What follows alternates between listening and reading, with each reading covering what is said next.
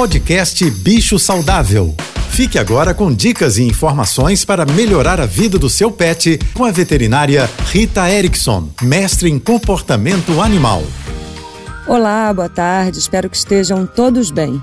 Eu não sei se vocês sabem, mas os cães e gatos, a partir de 7 anos mais ou menos, apresentam muitas dores articulares, parecido com a gente, que sempre tem algum lugarzinho do corpo doendo depois dos 40, 50 anos.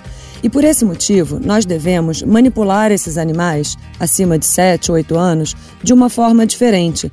Quando a gente pega no colo, quando a gente faz carinho e até quando a gente escova, esses movimentos devem ser mais suaves. A gente não pode mais brincar de uma forma bruta e dando tapinhas carinhosos, como a gente faz nos cachorros grandes durante a infância deles. Eles não reclamam e podem até parecer que estão gostando, mas na maioria das vezes eles sentem dor.